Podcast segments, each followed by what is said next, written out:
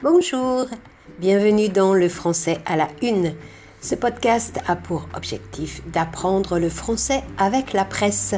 Je suis Viviane et je vous aide à décrypter les titres des journaux, ceux que vous lisez en première page, qui font ce que l'on appelle la une.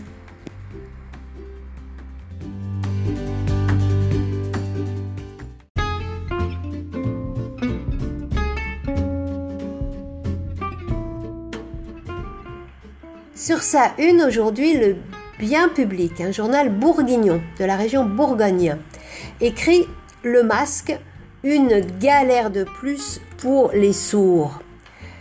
On emploie le mot galère, G-A-L-E, accent grave R-E, pour dire une difficulté, un problème.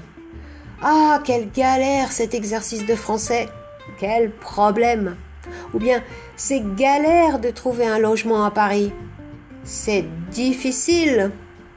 Jusqu'au XVIIIe siècle, une galère était un bateau sur lequel des prisonniers ou des esclaves devaient ramer sans arrêt et sous les coups de fouet pour faire avancer le bateau. Une situation très pénible pour eux. Avec le port du masque, c'est la galère pour les sourds, les personnes qui n'entendent pas. Ils ne peuvent pas lire sur les lèvres. La galère des associations, lit-on aussi aujourd'hui à la une du journal local breton, le Trégor. Pas de fête organisée à cause de la Covid, peu de ressources, les donateurs sont moins nombreux, les temps sont difficiles en cette rentrée pour le monde associatif. De son côté, le journal La Croix note les espoirs déçus des travailleurs de l'ombre. Qui appelle-t-on les travailleurs de l'ombre?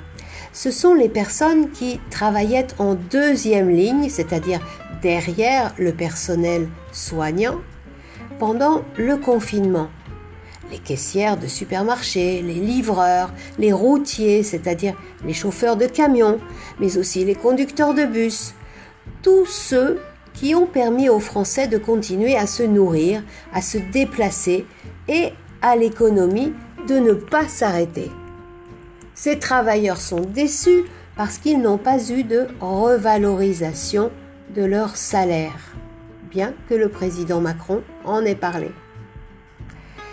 Libération met d'ailleurs le président Macron à sa une, en face du président Erdogan de la Turquie, avec ce titre Bras de fer sur la mer. Un bras de fer, c'est une épreuve de force entre deux personnes. On pose les coudes sur la table, on prend la main de son adversaire et on essaie de le contraindre à poser sa main sur la table.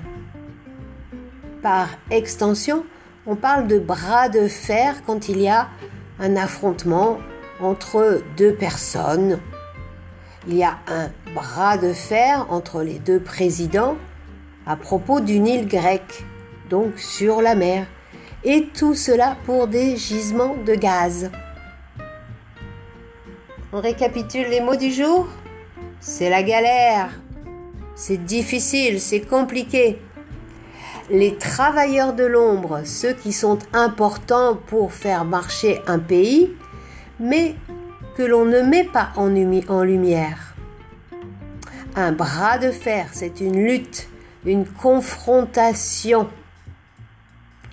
Merci pour votre attention. Le français à la une revient très bientôt pour vous éclairer sur les titres des journaux français. Si vous appréciez ce podcast, si vous le pensez utile, merci d'en parler autour de vous, de le faire connaître à vos amis et je serai ravie aussi de lire vos commentaires sur le blog de oui-speakfrench.com, là où vous pouvez aussi lire la transcription. Allez, à bientôt